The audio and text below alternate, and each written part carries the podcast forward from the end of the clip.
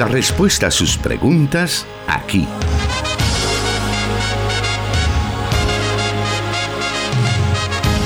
En Solución Bíblica. Comenzamos.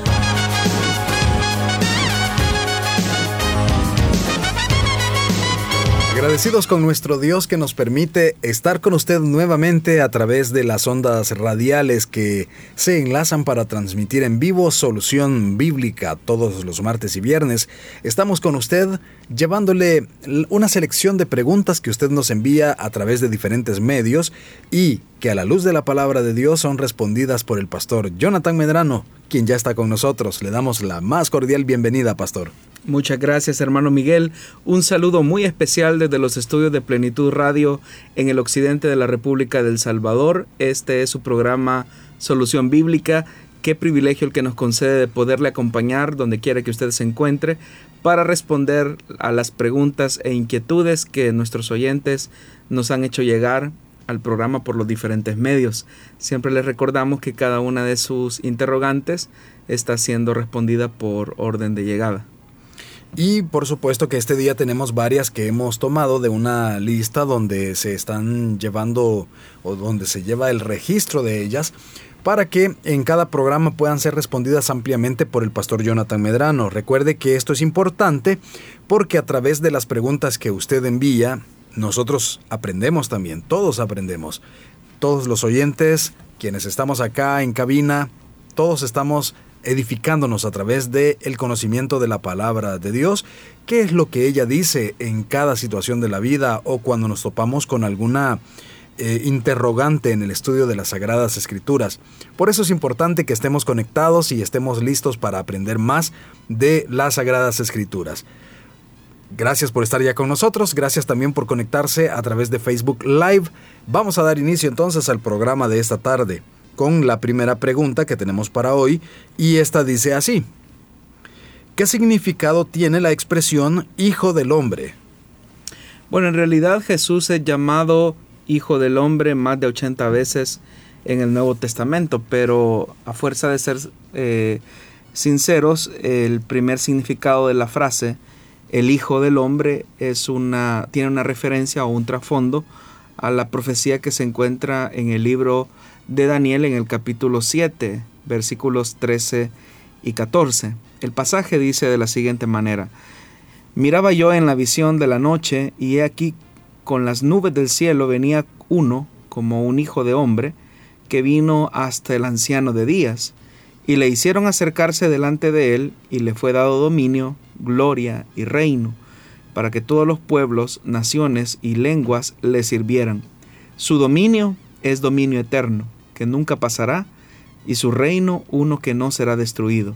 La descripción hijo de hombre en realidad entonces es un título mesiánico y que obviamente hace una alusión directa ya en el Nuevo Testamento a la persona de Jesús, que es a quien se le ha dado dominio, gloria y reino en cumplimiento a lo que la profecía del capítulo 7 de Daniel establece. Ahora, cuando Jesús usaba esta frase en relación a sí mismo, él se estaba atribuyendo o adjudicando la profecía del Hijo del Hombre. Los judíos de esa época seguramente habrán entendido claramente eh, el, término eh, porque ellos estaban íntimamente familiarizados con la frase, ya que ellos comprendían que existía como una clara referencia eh, escatológica a la llegada y a la proclamación del Mesías esperado de Israel. Ahora, entonces, el, primer sentido de la expresión tiene que ver con un título mesiánico que obviamente establece eh, claramente el dominio, el reinado y la gloria del Mesías venidero que eh, fue una profecía que se cumplió en la persona de Jesús. Pero un segundo significado de la frase, el Hijo del Hombre, es porque verdaderamente Jesús era humano, 100%, 100% hombre y 100% Dios. Dios llamó, por ejemplo, al profeta Ezequiel hijo de hombre. Solamente en el libro del profeta Ezequiel aparece esa frase unas 93 veces.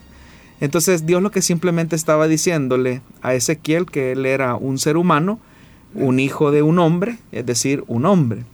Entonces Jesús eh, era totalmente Dios, como lo dice Juan capítulo 1, versículo 1, pero también eh, era un ser humano, como también lo menciona el Evangelio de Juan capítulo 1, versículo 14.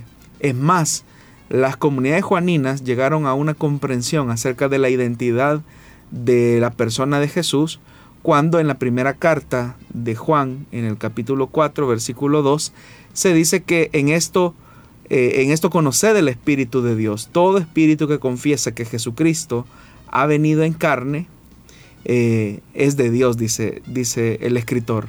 Es decir, hay una comprensión no solamente del aspecto divino de Jesús, sino del milagro de la encarnación. Si Jesús es el Hijo de Dios, Él era en esencia Dios, es en esencia Dios. Si Jesús también era el Hijo del Hombre, Él era y es en esencia un ser humano. Entonces, en resumen, la frase Hijo del Hombre indica que Jesús es el Mesías y que Él es verdaderamente humano, lo que también nosotros hablamos de la unión hipostática, que es 100% Dios y 100% hombre. Continuando con este tema, uno de los nombres con los que se conoce a Jesús es Emanuel. ¿Qué implicaciones teológicas tiene ese nombre, Dios con nosotros? Bueno, antes del nacimiento de Jesús, un ángel se le aparece a José y le revela que su prometida María había concebido o iba a concebir un niño por medio del Espíritu Santo, según lo encontramos en Mateo capítulo 1, versículos del 20 al 21. María daría obviamente a luz un hijo que llamarían Jesús. Entonces Mateo citando a Isaías capítulo 7, versículo 14, él da una afirmación que es una afirmación asombrosa y reveladora, porque dice, todo esto aconteció para que se cumpliese lo dicho por el Señor por medio del profeta, cuando dijo, He aquí, una virgen concebirá y dará a luz un hijo y llamará su nombre Emanuel, que traducido es Dios con nosotros. 700 años antes, más o menos, el profeta Isaías entonces estaba profetizando el nacimiento virginal del Mesías prometido. Él profetizó diciendo que su nombre sería Emanuel, que lo que significa es Dios con nosotros. Haciendo entonces una referencia a las palabras de Isaías, Mateo está reconociendo a Jesús como Emanuel. El nombre Emanuel expresa el milagro de la encarnación. Jesús es Dios con nosotros. Dios había estado siempre con su pueblo. Lo había estado en la columna de nubes sobre el tabernáculo, eh, había estado en la voz de los profetas, había estado de manera simbólica en el arca del pacto. Sin embargo, nunca estuvo Dios tan claramente presente con su pueblo como lo estuvo a través de su Hijo nacido de una virgen.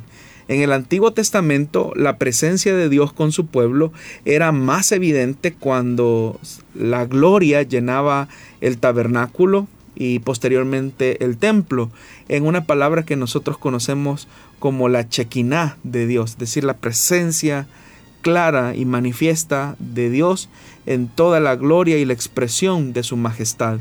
Pero esa gloria fue superada y ampliamente eh, vista de manera personal cuando el Hijo de Dios, Dios hecho carne, se dio a conocer en su persona. Tal vez el pasaje más significativo de la Biblia eh, sobre la encarnación de Jesús es la que encontramos específicamente en el Evangelio de Juan en el capítulo 1, cuando Juan afirma aquella frase tan reveladora que el verbo era con Dios y el verbo era Dios y este era en el principio con Dios.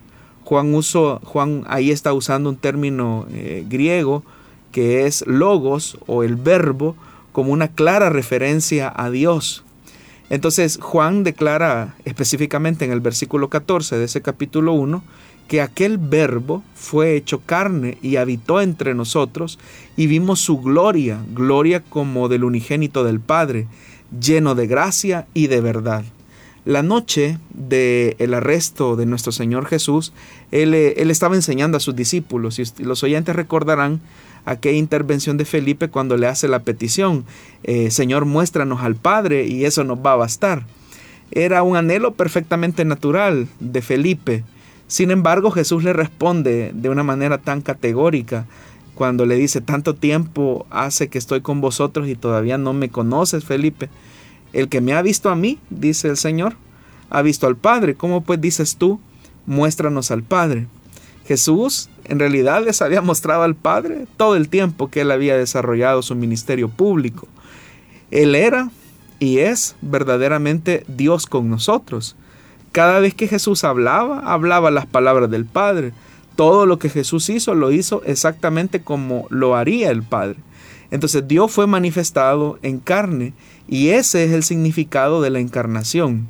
En, otras palabras, como también algunos eh, comentaristas ah, haciendo un abordaje de ese capítulo eh, se refieren, el Hijo, el Hijo de Dios literalmente se tabernaculizó entre nosotros como uno de nosotros. Es decir, que, por ocupar la expresión, armó su carpa en nuestro campamento. Y Dios nos mostró su gloria y nos ofreció su gracia, su verdad.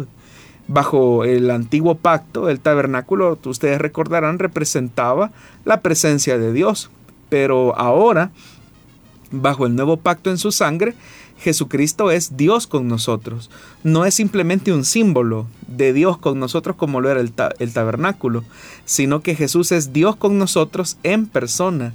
Jesús no es una revelación parcial de Dios, sino que Él es Dios con nosotros en toda su plenitud. Por eso es que también el escritor de Colosenses dice, porque en Él habita corporalmente toda la plenitud de la deidad. Entonces, a través de Jesucristo eh, se nos da a conocer plenamente a Dios y se revela como nuestro redentor. Jesús es Dios con nosotros como el reconciliador. Una vez, después del, del pecado, estuvimos separados de la gloria de Dios, a causa de nuestra maldad, pero Jesús es nuestro reconciliador y por lo tanto Jesús nos trajo a Dios. Por eso es que también la escritura dice que Dios estaba en Cristo reconciliando consigo al mundo, no tomándoles en cuenta a los hombres sus pecados.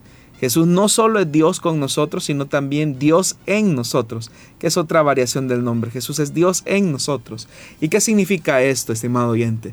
Significa que Dios viene a vivir en nosotros a través de Jesucristo cuando nacemos de nuevo. Por eso es que también Pablo, escribiendo su carta a los Gálatas, él dice, con Cristo estoy juntamente crucificado, y ya no vivo yo, mas Cristo en mí. Y lo que ahora vivo en la carne, lo vivo en la fe del Hijo de Dios, el cual me amó y se entregó a sí mismo por mí. También el Espíritu de Dios vive en nosotros, y desde ese momento que nosotros somos la morada del Espíritu, eh, nos convertimos en el templo y la morada del Espíritu Santo. Por eso también aquel pasaje tan famoso, ¿verdad? Porque vosotros sois el templo del Dios viviente, como Dios dijo, habitaré y andaré entre ellos y seré su Dios y ellos serán mi pueblo. Entonces Jesús no está con nosotros temporalmente, sino eternamente. Dios el Hijo, que nunca dejó de ser divino ni por un solo momento, tomó una naturaleza completamente humana, que era lo que hablábamos en la pregunta anterior, y se convirtió en Dios con nosotros para siempre. Por eso es que aquella frase de Jesús que nosotros repetimos a diario cuando estamos en momentos de dificultad, de que Él está con nosotros todos los días hasta el fin del mundo, tiene una profundidad porque Emanuel es todo eso. Entonces cuando llegó el momento en que Jesús regresó al Padre, Él les dijo a sus discípulos que él rogaría al Padre que nos diera otro consolador para que esté con nosotros siempre. Entonces, y ahí Jesús estaba hablando del Espíritu Santo, que es la tercera persona de la Trinidad, que continuaría trayendo la presencia de Dios para que habitara en la vida de los creyentes. De tal forma que también el Espíritu Santo continúa ejerciendo la función de Jesús como maestro, revelador de la verdad, consolador, intercesor y Dios con nosotros. Todo eso implica el nombre Emanuel. De esta manera hemos dado inicio al programa Solución Bíblica. Siempre le hacemos la invitación para que pueda unirse a nuestra transmisión en Facebook Live. Nosotros estamos pendientes de sus comentarios, de dónde usted nos está escribiendo. Para nosotros es un detalle muy interesante. Haremos una breve pausa y volvemos en unos segundos.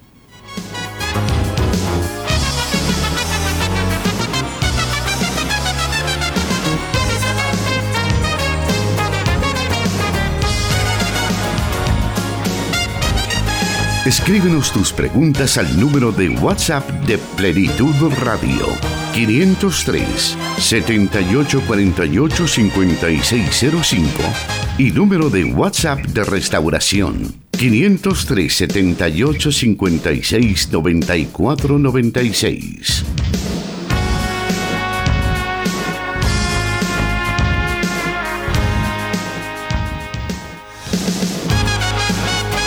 Seguimos esta tarde escuchando las preguntas de nuestros oyentes. Agradecemos a quienes nos escuchan en vivo a través de las emisoras Plenitud Radio 98.1 FM Santa Ana, desde donde se está desarrollando esta transmisión, 100.5 FM Restauración para todo El Salvador, 540 AM La Estación de la Palabra, 1450 AM Restauración San Miguel y nuestros hermanos en Guatemala, en el occidente específicamente, a través de la emisora Cielo 89.1.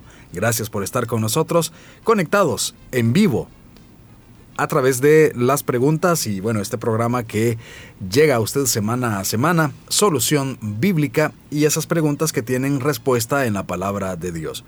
Vamos a la siguiente de esta tarde que nos dice así. ¿Cómo es que en Jesús se integra la naturaleza humana y la divina. Los testigos de Jehová señalan que Jesús fue creado y es un ser espiritual exaltado por Jehová. ¿Qué se puede decir al respecto? Bueno, esta pregunta es similar a la que acabamos de responder hace poco con respecto a la naturaleza de Jesús. Jesús es la suma de la naturaleza humana y divina. Él es Dios hombre y a esto es a lo que se le conoce como la unión hipostática. Jesucristo, una persona totalmente Dios y totalmente hombre, eh, ha venido a mostrarnos, es decir, es la máxima revelación de Dios como lo señalamos en la intervención anterior. Cuando hablamos de la unión hipostática es el término que se utiliza para describir cómo Dios, el Hijo, Jesucristo tomó una naturaleza humana, permaneciendo al mismo tiempo como Dios. Jesús siempre ha sido Dios, pero en la encarnación Jesús tomó forma humana, lo que significa que las dos naturalezas de Jesús, tanto la humana como la divina, son inseparables. Jesús será para siempre el Dios hombre, totalmente Dios y totalmente humano. Son dos naturalezas distintas, pero en una, en una sola persona.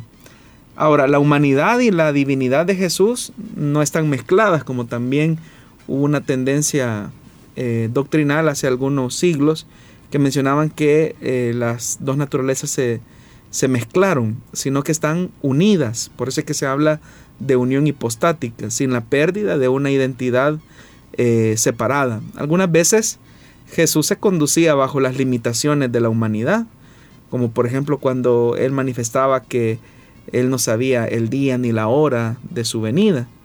Y otras veces se manifestaba claramente con el poder de su deidad.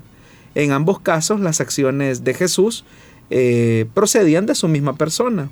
Entonces Jesús tuvo dos naturalezas, pero solo una personalidad. Y eso es importante, no es que eran dos personalidades, sino que Jesús tuvo dos naturalezas, pero una sola personalidad pero ambas naturalezas, como ya dijimos, eh, no se mezclan, no están mezcladas, sino que están unidas y no hay una anulación de una naturaleza sobre la otra, sino que están unidas. Entonces la doctrina de la unión hipostática es un intento en realidad por explicar cómo Jesús pudo ser Dios y hombre al mismo tiempo. Pero en última instancia es una doctrina que en realidad no somos capaces de entender plenamente porque nosotros tenemos una mente finita, en tanto que nuestro Dios es un Dios infinito. Nosotros como seres humanos eh, no tenemos todo, todo el panorama de Dios, pero, pero Dios se ha revelado a través de Jesucristo, lo que significa que Jesús eh, no es que fue creado como lo enseñan los testigos de Jehová, no es que hubo un momento en que Jehová creó a Jesús como un ángel o un ser exaltado, no. Lo que la Biblia dice es que por medio de él y para él fueron hechas todas las cosas. Entonces Jesús es Dios y por lo tanto él no tuvo un inicio, no tuvo un origen por ser Dios. Sin embargo, sí hubo un momento de su encarnación, hubo un momento en el que eh, la segunda persona de la Trinidad, el Hijo, eh, tomó forma humana que fue hace más de dos mil años. Entonces Jesús es tanto Dios como hombre. Jesús siempre ha sido Dios, lo reitero, pero él no fue un ser humano hasta que fue concebido eh, en el vientre de María. Jesús entonces toma la forma de un ser humano para identificarse con nosotros y por eso es que hacíamos una referencia en la pregunta que hacía el hermano Miguel sobre el tema de lo que implica el nombre Emmanuel, es decir, Dios con nosotros. Ahora, ¿por qué es importante que Jesús hubiese tomado forma humana? Una de las razones primordiales es que Él lo hizo para identificarse con nosotros en nuestras debilidades y en nuestras luchas, pero lo más importante es que al tomar forma humana, Él pudo morir en la cruz pagando así el castigo que nos correspondía a nosotros, que éramos hijos de ira. Entonces, eh, Jesús es 100% eh, Dios, 100% hombre. Y como ya lo dijimos, eh, no hay una mezcla, no hay una dilución de ninguna de, de, las dos naturalezas, sino que Él es una unidad en persona y para siempre. La Biblia, como ya lo dije, la Biblia enseña que Jesús no fue, no fue creado, sino que más bien fue el creador de todas las cosas. Eh, Colosenses capítulo 1 versículo 16 dice, porque en Él, hablando de Jesucristo, fueron creadas todas las cosas todo fue creado por medio de Él y para Él. Entonces la eh, verdad bíblica nos habla de la eternalidad de Cristo, que es una de las características distintivas del cristianismo bíblico. Si bien, y aquí es donde se, se, marca en realidad la frontera entre el cristianismo bíblico y otras expresiones religiosas que se alejan de la revelación de Dios, porque la persona de Jesús eh, es muy estimada, por ejemplo, en los campos, eh, del, en el campo del Islam, entre mormones, eh, entre los mismos testigos de Jehová. Hay otras creencias teológicas que estiman o enseñan que, que Jesús fue una muy buena persona. Pero no basta simplemente con tener una buena apreciación de la persona de Jesús, sino que estar consciente de quién es Jesús. La afirmación contundente del cristianismo ortodoxo sobre la identidad y la deidad eh, completa de Cristo y su naturaleza no creada es lo que hace al cristianismo que sea diferente a todas las religiones y filosofías. Las diversas religiones del mundo pueden estar de acuerdo en algunas cosas, como ya lo dije, tan importantes eh, de Jesús, tales como la, su existencia, su moralidad, la ética del Señor, pero la, la pregunta determinante de quién es Jesucristo para ti es lo que marca el punto de partida. Por eso es que los primeros credos de la iglesia enseñan inequívocamente que Jesús no fue creado, sino que es una persona eternamente, eternamente divina y por lo tanto es el Hijo de Dios. Eh, ahí como repito, ¿verdad? Las diferentes fracciones religiosas tienen diferentes posturas acerca de Jesús. Por ejemplo, los musulmanes Solo por mencionar algo, los musulmanes enseñan que Jesús fue un profeta de origen virgen. Ellos no niegan el nacimiento virginal de Jesús, pero que eh, nació como con todas las características humanas, pero no es Dios, ¿verdad? Eh, los mormones eh, se adhieren a una forma moderna de arrianismo semejante a la de los testigos de Jehová, que creen que Jesús tuvo un comienzo, al igual que Dios. Eh, creen que también Dios Padre tuvo un comienzo. Ellos así lo ven. Y los testigos de Jehová van más allá todavía, porque dicen que Jesús fue la primera eh, creación de Jehová y que en realidad Jesús originalmente se llamaba eh, Miguel, ¿verdad? Era, era el arcángel Miguel. Entonces, pero por la evidencia bíblica que ya hemos colocado, pues Jesús no fue creado, sino que Jesús fue el creador de todas las cosas. Es más, bastaría solamente con acercarnos a ciertos pasajes de la Escritura para desmentir la falsa enseñanza de los testigos de Jehová. Por ejemplo, durante su ministerio público continuamente Jesús se atribuyó privilegios divinos. Él siempre ejerció derechos que nunca serían apropiados eh, para un ser creado. Él, por ejemplo, dijo que Él era Señor del día de reposo. Y todos sabemos que el día de reposo fue instituido por Dios. Pero cuando Jesús afirma que es el Señor del día de reposo, es una afirmación directa y contundente de su deidad. Jesús también habló de su conocimiento único e íntimo con el Padre y de la gloria compartida que con el Padre tenía antes de la fundación del mundo, de lo que habla de su preexistencia. Jesús también aceptó la adoración de sus discípulos y de alguna manera él describió que se sentará a juzgar a las naciones y sabemos que eh, la característica de juicio es una atribución de tipo divina. Lucas va más allá, el Evangelio de Lucas, porque Jesús se atrevió a perdonar eh, personalmente los pecados de una mujer, algo que solo Dios puede hacer, y atribuyó su perdón gracias a la fe que esa mujer tenía en él, y eso lo dice el Evangelio de Lucas capítulo 7. Entonces los discípulos también, eh, de alguna manera, fueron descubriendo poco a poco la naturaleza y la, y la deidad de Cristo. Eh, por eso es que la comprensión de la iglesia fue madurando al punto que en el pasaje que acabo de citar de Juan capítulo 1 se demuestra con mucha claridad el tema de que Jesús es el creador de todas las cosas. Él hizo todas las cosas por medio de Él y para Él. Y ya no digamos también las escrituras en el Nuevo Testamento, las cartas de Pablo, eh, cuando él dice que eh, él se refiere a Cristo como Dios sobre todas las cosas y que declaró que en Cristo habita corporalmente toda la plenitud de la deidad. Los primeros, de la, los primeros días de la iglesia Jesús era objeto de la oración, era objeto de adoración. Entonces e, es increíble, pero si todavía quisiéramos demostrar con más contundencia el concepto bíblico que los primeros cristianos tenían acerca de la persona de Jesús, por ejemplo, eh, el administrador romano eh, Plinio, eh, el, joven, él escribe una, una, carta al emperador Trajano en el año 110 y él dice algo así.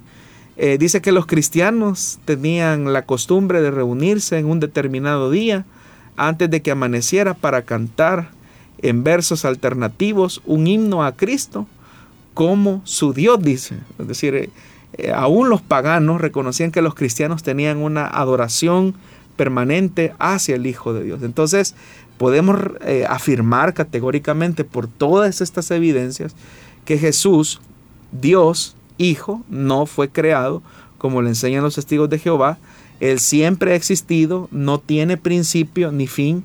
El Hijo se encarnó en un momento particular de la historia, como lo vimos en la intervención anterior, y a esto es a los que los cristianos nos referimos como la encarnación, el acto de que Él se hizo carne, pero la encarnación en ningún momento eh, anuló su naturaleza divina por una razón, porque Él es Dios. Dios se tabernaculizó en, eh, en medio de nosotros. Entonces Jesús no fue un ser creado como lo enseñan los testigos de Jehová. Eh, porque inmediatamente al hacer ellos esta, afirmación están negando otra doctrina fundamental del cristianismo que es la Trinidad de Dios, la, la doctrina eh, trinitaria que demuestra que hay un solo Dios, pero que subsiste en tres personas con la misma esencia, poder, gloria y naturaleza divina.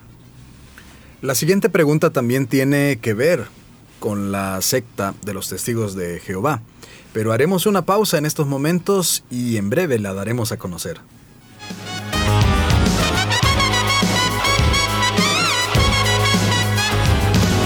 100.5 FM Restauración, transmitiendo en vivo.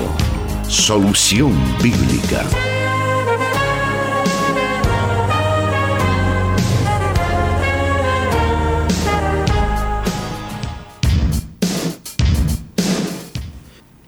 Anteriormente eh, estábamos escuchando una pregunta respecto a la secta de los testigos de Jehová y esta que vamos a escuchar en estos momentos tiene que ver con ello.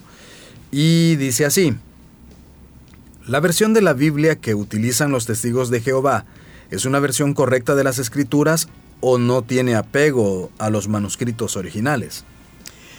Bueno, como la denominan ellos, la traducción del Nuevo Mundo de las Santas Escrituras, en realidad es una distorsión de las escrituras de los testigos de Jehová, ¿verdad?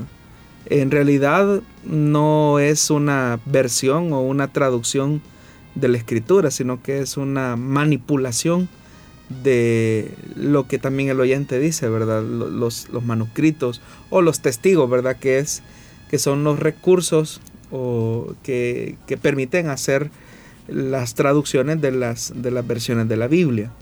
La traducción del Nuevo Mundo es una obra anónima del Comité de Traducción de la Biblia del Nuevo Mundo y los testigos de Jehová afirman que el anonimato se preserva para que el crédito de la obra sea solamente para Jehová. Por supuesto, eso tiene el beneficio añadido de proteger a los traductores de cualquier responsabilidad por sus errores y de alguna manera impide que hombres y mujeres serias eh, en el estudio de la Biblia, eruditos verdaderos, comprueben las credenciales académicas de estos supuestos traductores de la traducción del Nuevo Mundo. La traducción del Nuevo Mundo es única eh, y es única por una razón, porque es el primer esfuerzo sistemático intencional de producir una versión, vamos a decirlo así, completa de la, de la Biblia, que está editada y revisada con el único propósito de estar de acuerdo con la doctrina de este grupo. Es decir, todas las, las casas de traducción de la Biblia serias eh, hacen un trabajo de erudición por medio del cual traducen el texto sagrado eh, en el lenguaje que las personas puedan entender, pero sin alterar ni anular en esencia el contenido de la escritura. Pero la traducción del Nuevo Mundo tiene la característica que ellos, eh, específicamente los testigos de Jehová y la sociedad Watchtower o el Atalaya, se dieron cuenta que muchas de las creencias eh, que ellos sostienen en realidad contradicen la escritura. Entonces para, para sostener sus doctrinas y sus creencias, lo que decidieron hacer fue alterar las escrituras para que sus creencias estén de acuerdo con su propia versión de la Biblia. Ese comité de la traducción del Nuevo Mundo cambió muchas cosas que los que obviamente no se encuentran en los originales porque hubo una manipulación sistemática por añadir eh, y también hacer cambios adicionales al texto bíblico, como ya lo dije, para sostener sus ideas. Ahora, al continuar señalando los cristianos bíblicos las escrituras que claramente, por ejemplo, argumentan la deidad de Jesucristo, como ya lo mencioné hace algún momento, entonces los testigos de Jehová se dieron a la tarea de manipular ciertos pasajes de la Biblia eh, para que estos casen con sus ideas. Y podríamos mencionar algunos ejemplos eh, claramente de la manipulación que ellos han hecho en su eh, traducción. Son manipulaciones garrafales, ¿verdad?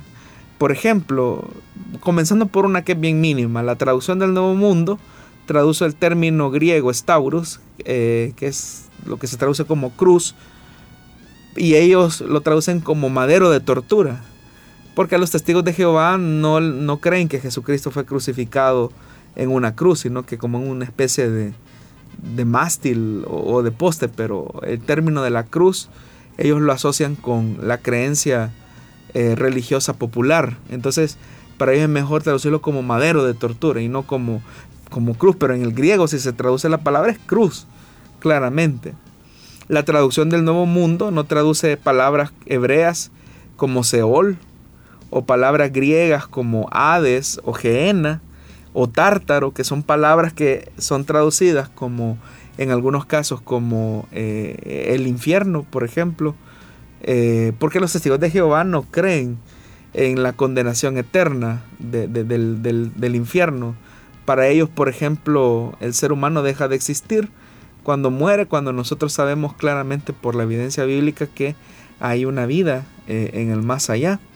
La traducción del Nuevo Mundo, eh, esa es otra de, las traducciones más garrafales, más evidentes que hace esa traducción del Nuevo Mundo. Cuando traduce, por ejemplo, la palabra, hace la traducción presencia en vez de venida para la palabra griega parusía todos sabemos que parucía lo que significa es la venida y el término parucía se utiliza en función de la venida de Cristo. Entonces ellos en vez de traducir eh, venida o venida de Cristo, la venida, haciendo una alusión al retorno inminente de Cristo, ellos traducen presencia porque los testigos de Jehová creen que Jesucristo ya vino en el año de 1900, gracias a una de sus supuestas profecías que decía que Jesucristo había venido en el año de 1900. Y hay mucho que se podía decir, por ejemplo, de uno de los fundadores de los testigos de Jehová, el señor Russell, que comenzó a hacer ese tipo de aseveraciones de que Jesús iba a venir en 1900 y obviamente eso no ocurrió.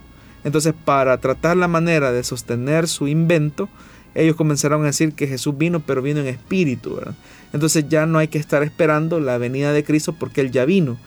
¿Y por qué lo hacen? Bueno, porque eso mismo, aparte que décadas después de esas afirmaciones, ellos comenzaron a, sostener el error de uno de sus fundadores, traduciendo eh, esa palabra eh, parucía como presencia, hablando de la presencia espiritual y no tanto de la venida real de Jesucristo. En el pasaje que citamos hace poco, hablando acerca de la persona de Jesús, que es Colosenses 1.16, donde dice que por Él fueron creadas todas las cosas, las que hay en el cielo y las que hay en la tierra, visibles e invisibles, sean tronos, sean dominios, principados, potestades, que dice que todo fue creado por medio de Él y para Él. Lo que hace la traducción del Nuevo Mundo es que inserta una palabra eh, y es la palabra otras. Eh, y esa palabra eh, que, que, lo que quiere decir es que Cristo o que, que por Él fueron creadas otras cosas porque al agregarle esa, esa expresión, esa palabra, otras cosas, se le está quitando el papel de creador a Jesús. Y peor cuando dice que fueron creadas por medio de Él y para Él. Entonces lo que ellos hacen es que todas las otras cosas fueron creadas por Jesús. Eh, es el, sentido que ellos le quieren dar al texto. Pero ese no es lo que aparece en el original. En el original no aparece esa palabra otras eh, como, como lo traduce la traducción del Nuevo Mundo. Y quizás el más garrafal de, todas, de toda esa manipulación que ellos hacen de los manuscritos es el caso más claro donde se demuestra la divinidad de Jesús en el Evangelio de Juan capítulo 1. Eh, ahí claramente es la más conocida de todas las perversiones de su traducción, porque el texto original el, texto en griego, lo que dice es, la palabra era Dios, así lo dice claramente. Pero la traducción del Nuevo Mundo lo traduce, la palabra era un Dios, era un Dios. Entonces, pero en el griego no hay un artículo indefinido como ellos lo quieren hacer ver en su traducción. Y hay una buena explicación de por qué Teos, por ejemplo, no tiene artículo eh, definido en Juan 1.1, porque la versión de ellos lo que quiere es negar la naturaleza divina de Jesús. Entonces la traducción del Nuevo Mundo definitivamente no es una versión eh, válida de la palabra de Dios, sino que es una manipulación de la escritura que se protege en ese anonimato del supuesto comité de traducción para evitar que, quienes hacen esa manipulación de las escrituras sean cuestionados por académicos serios de diferentes facciones del cristianismo sobre la forma en que realizaron dicha traducción. ¿Qué hay en el trasfondo de algunos preceptos que todos hemos escuchado sobre la secta de los testigos de Jehová, como que no participan en actividades cívicas, votaciones, actos cívicos? Eh, y bueno, el hecho de que no aceptan transfusiones de sangre o de órganos, ¿qué hay en el trasfondo eh, para que ellos tengan estas, estos preceptos? Bueno, lo que ocurre es que lo que hay en el trasfondo es que son una secta, ¿verdad? Es decir, todas esas enseñanzas que usted ha mencionado, hermano, son características de un grupo sectario. que tiene su forma de, ver la vida y, y, lo que los sostiene a ellos en su forma de ver la vida no son las escrituras, sino que son las interpretaciones de sus dirigentes religiosos, que por la misma condición y la misma naturaleza de ser una secta, lo que hace es ir aislando a sus miembros de la sociedad, eh, del vínculo que se pueda tener con personas que profesan una fe distinta. Por eso es que ellos son apáticos, por ejemplo, a la, al, patriotismo que puede existir en un país, porque ellos lo consideran como una idolatría.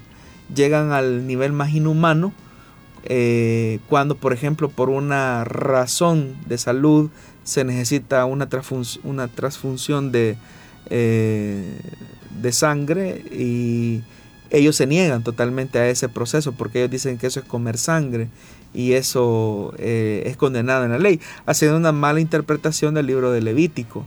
Y así, ¿verdad? Pero todas esas enseñanzas que ellos sostienen son características eh, fundamentales de una secta. Muy bien, de esto es que podemos aprender a través del programa Solución Bíblica todas las semanas, los días martes y viernes en vivo a las 5 de la tarde.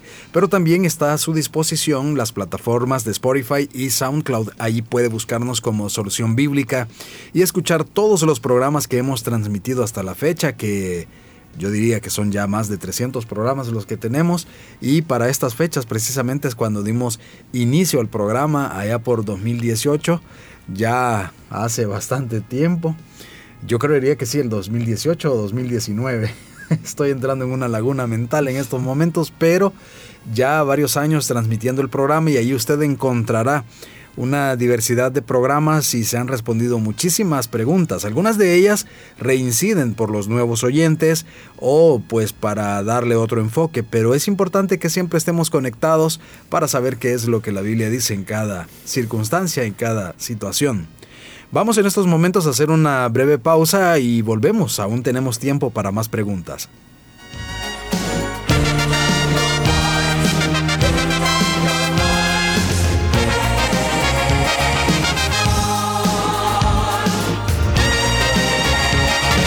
Solución Bíblica. Puedes escucharlo en Spotify.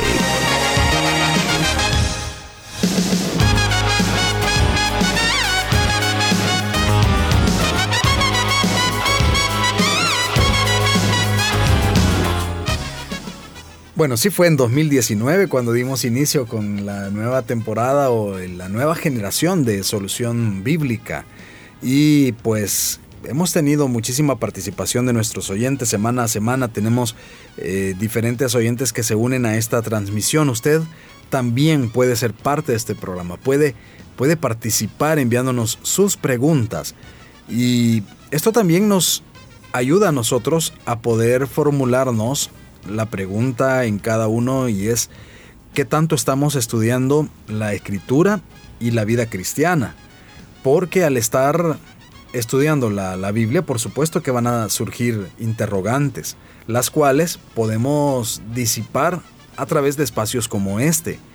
Muchas veces, pues, llegamos a un punto donde no entendemos lo que estamos leyendo y, bueno, simplemente lo dejamos ahí o decimos, bueno, ya no voy a seguir estudiando esto, sino me voy para otra parte un poquito más sencilla, tal vez de la escritura.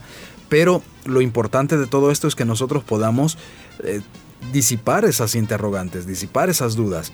Y para eso está este programa, lo repito una vez más para que usted lo tenga muy claro, que puede contar con nosotros para poder eh, tener respuesta a esas diferentes inquietudes que llegan a, a su vida cuando está estudiando la escritura, no digamos cuando haya una situación también dentro de su diario vivir que necesite respuesta de la palabra de Dios. Vamos entonces a la siguiente pregunta para esta tarde y dice así. ¿Puede actuar la gracia común como gracia salvadora? Bueno, en primer lugar es importante que reconozcamos que hay dos tipos de gracia, ¿verdad? Lo que se conoce como gracia común y lo que se conoce como gracia especial o como el oyente llama ahí gracia salvadora. Eh, la gracia común puede conducir a una persona elegida a la gracia especial. o gracia salvadora como también se le llama. Como expresión de la bondad universal y de la benevolencia de Dios, todas las personas, sin excepción, experimentamos la gracia común de Dios, incluidas aquellas personas que nunca van a recibir la salvación. Eh, cuando la Biblia dice que Él hace salir de su sol sobre buenos y sobre malos, esa es una expresión benévola de la gracia común de Dios. En cambio que la gracia especial o la gracia salvadora por la cual Dios rescata a los elegidos del castigo y del poder del pecado y que los regenera, los santifica por medio de la acción del Espíritu Santo, es algo distinto. La gracia común no imparte eh, ni el perdón, ni regenera los corazones de incredulidad. Puede ser que la gracia común, bueno, y es así, eh, como dice también la carta a los romanos, que la gracia común eh, revela verdades del Creador y produce una convicción de pecado, pero por sí sola no puede conducir a la salvación al margen de la gracia especial o la gracia salvadora. Ahora, ¿cuáles son los beneficios, podríamos decir, de la gracia común? Bueno, la gracia común de Dios provee al menos tres beneficios a la raza humana. Número uno, que la gracia común refrena de forma temporal el pecado y la acción de, los actos perjudiciales del mismo sistema pecaminoso que el hombre, al, cual el hombre se ve sometido. Por ejemplo, un aspecto de la gracia común es la conciencia. Todos los seres humanos tenemos conciencia, sabemos qué es lo bueno y qué es lo malo, de tal forma que aunque nuestra naturaleza de nacimiento es depravada, lo que significa no de que el hombre sea capaz de hacer toda la maldad que pueda, sino que su conciencia, su voluntad, sus emociones, su pensamiento, todo está corrompido eh, por el pecado, la gracia común eh, puede frenar un poco esa maldad en el hombre. Una expresión de la gracia común es el Estado también, eh, las leyes que existen en un país, porque también la gracia común, al crear todos estos sistemas, de alguna manera frena la maldad de los hombres, de tal forma que las personas piensan y dicen, bueno, si yo hago esto, pues voy a tener esta consecuencia. Ese es un efecto de la gracia común. Pero eso no cambia ni regenera al hombre que tiene ese deseo. También otra expresión de la gracia común es el que dirán, ¿verdad? Es decir, la, cuál va a ser la apreciación de las personas cuando se den cuenta que yo hice esto o yo hice lo otro. Eso también es parte de la gracia común. También otro aspecto de la gracia común son el arte, eh, las expresiones artísticas, la música. Eh, todo eso eh, son manifestaciones de la gracia común porque son dones y talentos creativos que Dios le ha dado a los hombres también para refrenar la maldad que existe en el corazón. Se sabe, por ejemplo, en países del primer mundo, donde se comienza a desarrollar las capacidades artísticas de los niños, son países que tienen la menor tasa de violencia y delincuencia eh, en sus países, porque la inversión del Estado es en potencializar a través de la música, el teatro, la pintura, la escultura y todas las expresiones artísticas de sus estudiantes eh, para que ellos descubran su mejor potencial. Y eso también ayuda a frenar un poco la maldad que hay en el corazón del hombre. También la gracia común puede permitir que los pecadores tengan tiempo para escuchar del Evangelio. Eh, desde el momento en que una persona escucha el Evangelio, ya es parte de la gracia común de Dios solo el hecho de escuchar el Evangelio. Porque de alguna manera eso los puede motivar o los puede conducir al arrepentimiento. Por eso yo decía que la gracia común sí puede, sí puede llevar a una persona a recibir la gracia especial de Dios. Pero la gracia común por sí sola no puede generar salvación. Entonces, aunque es cierto que la gracia común expresa, como ya lo dije, la bondad, el favor de Dios a toda la humanidad, eh, son las desbordantes bendiciones de la gracia especial de Dios en donde se manifiesta por completo el carácter de un Dios que es salvador. Entonces, eh, eso es importante que lo distingamos. Y para aprovechar los últimos minutos que tenemos para el programa de esta tarde, también nos envían la pregunta, ¿En qué consistía la práctica de echar suertes en la Biblia? ¿Pueden los cristianos creer en la suerte? No, los cristianos debemos de creer en la soberanía, que es el gobierno total de Dios, y en la providencia de Dios, que son las acciones de su gobierno eh, en, nuestra, en nuestra historia. Eh, la práctica de echar suertes aparece en al menos unas 70 veces en el Antiguo Testamento y apenas unas 7 veces en el Nuevo Testamento. Ahora, a pesar de las numerosas referencias sobre echar suertes en el Antiguo Testamento, no se sabe a ciencia cierta eh, qué era eso específicamente de echar suertes. Eh, algunos especulan que podría haber sido eh, echar palos de varios tamaños, piedras planas parecidas a las monedas, algunas clases de dados, pero su naturaleza exacta se desconoce. la práctica moderna más cercana a echar la suerte es probable que sea arrojar la moneda al aire, ¿verdad? Pero no se sabe a ciencia cierta qué era eso de echar suerte en el Antiguo Testamento. La práctica de echar suertes ocurre más a menudo en relación con, con la división de la tierra bajo el mando de Josué, según lo vemos por ejemplo en los capítulos del 14, capítulos del 14 al 21 que era un procedimiento sobre el cual Dios instruyó a los israelitas varias veces en el libro de números, números 26, 55, 33, 54, 34, 13, 36, 2. Entonces Dios permitió eh, que los israelitas echaran suertes para determinar su voluntad en situaciones específicas. Eh, diferentes oficios y funciones en el templo también se determinaban echando suertes. Los marineros en el barco de Jonás también echaron suertes para determinar quién había traído la ira de Dios sobre su barco.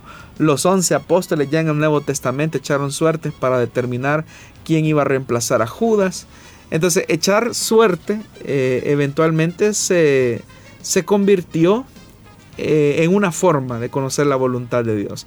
Pero qué era específicamente no lo sabemos.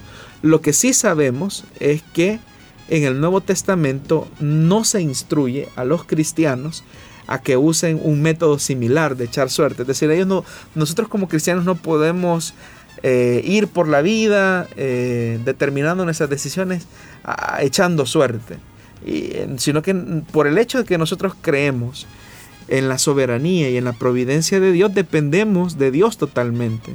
Esa es una característica de un cristiano maduro que depende totalmente de Dios. ¿Y cómo dependemos de Dios totalmente? Bueno, dependemos de Dios totalmente cuando depende cuando nuestras decisiones, cuando nuestras decisiones están eh, sometidas a su señorío, a su voluntad, y cuando el Espíritu Santo que mora dentro de nosotros determina qué es lo que Él quiere acerca de nosotros. Entonces no hay tal cosa de que ahora como cristianos tengamos que echar suerte para tomar decisiones. Voy a tomar, voy a echar suerte a ver si, si me caso con él o me caso con el otro. No, tenemos el Espíritu Santo que mora dentro de nosotros que nos indica hacia toda verdad y hacia toda justicia. Pero también tenemos la palabra de Dios revelada.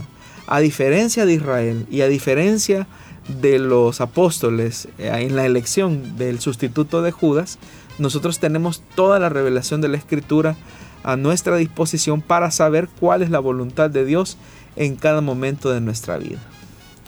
Muy bien, es así como llegamos al final del programa Solución Bíblica, agradeciéndole a usted por estar siempre pendiente de este programa, por las emisoras de radio y también por la transmisión que hacemos en Facebook Live y por supuesto el audio a través de las diferentes plataformas que están a su disposición. Pastor Jonathan, gracias también por habernos acompañado y responder a la audiencia. Muchas gracias también por su compañía, hermano Miguel, y esperamos con la ayuda de Dios que la próxima semana nos podamos volver a encontrar en este espacio de solución bíblica. Recuerda, estamos a las puertas de un fin de semana, tiempo en el que también eh, buscamos al Señor, sirviéndole al Señor en los diferentes privilegios que Dios nos ha dado en nuestras iglesias. Así que aprovechemos el tiempo haciendo la célula, eh, llevando amigos a la congregación, porque eso es parte de nuestra esencia eh, como cristianos. Adelante entonces en la obra del Señor, nos escuchamos, si Dios lo permite, la próxima semana en Solución Bíblica.